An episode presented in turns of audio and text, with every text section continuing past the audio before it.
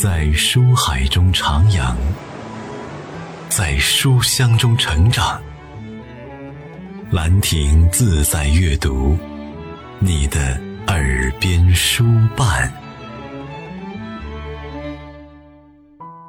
朋友们好，这里是兰亭自在阅读，我是主播兰山。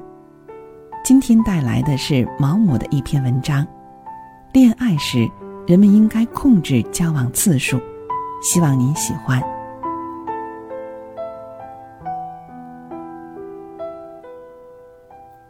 恋爱时，人们应该控制交往次数。作者：毛姆，朗读者：蓝山。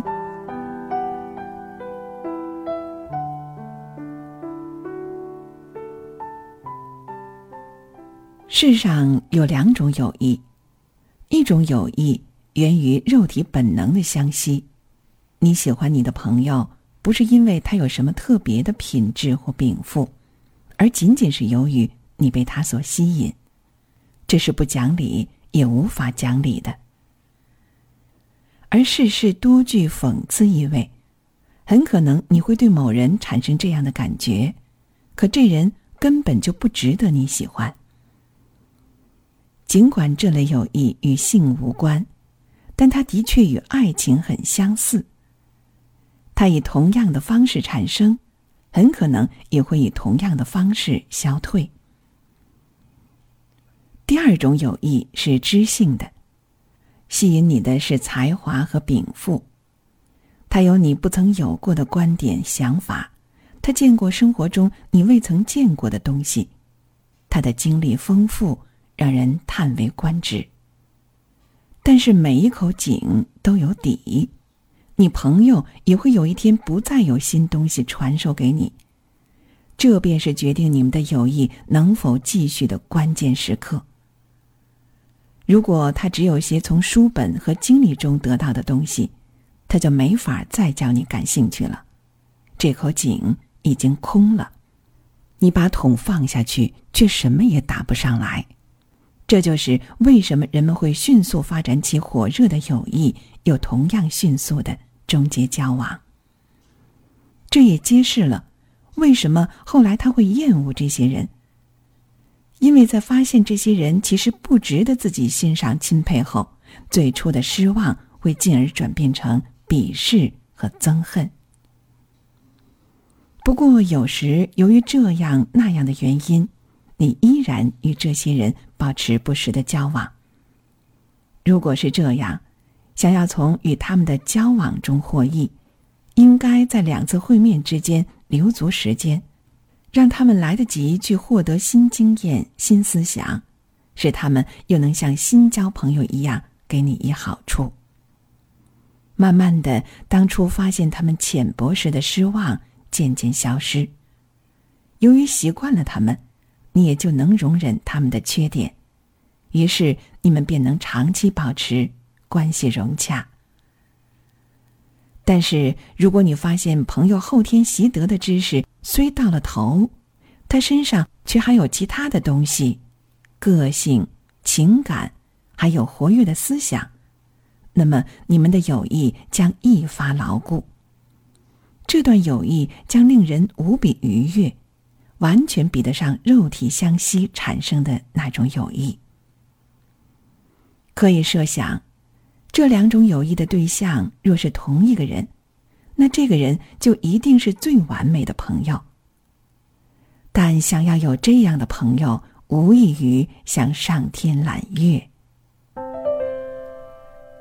兰香蔼然，书幽芳庭。兰亭自在阅读。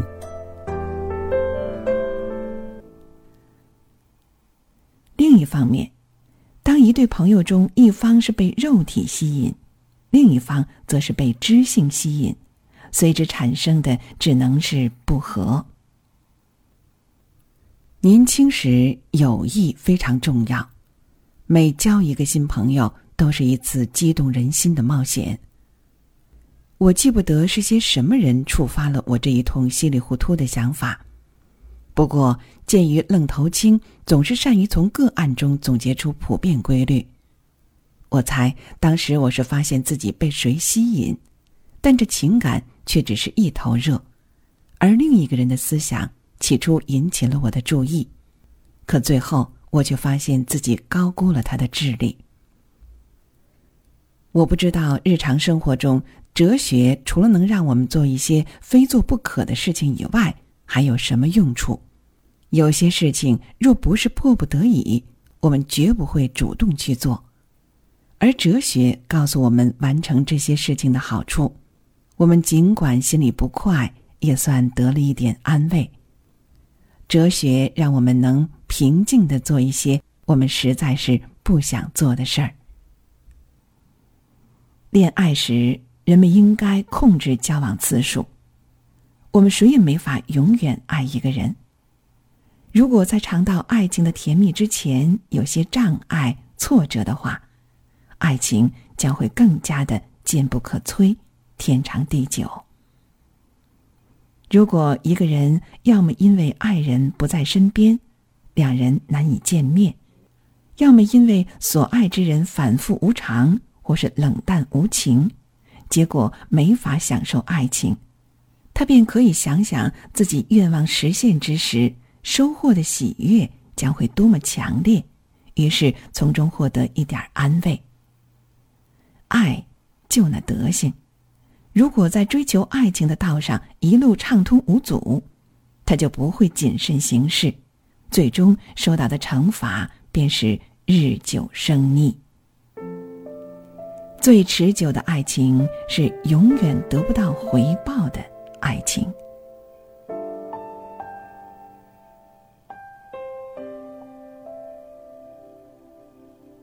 您刚刚听到的是兰亭自在阅读栏目，我是主播兰山。收听更多精彩节目，请关注微信公众平台“兰亭自在阅读 ”，ID 是“兰亭朗诵书院微生活”的。拼音首字母。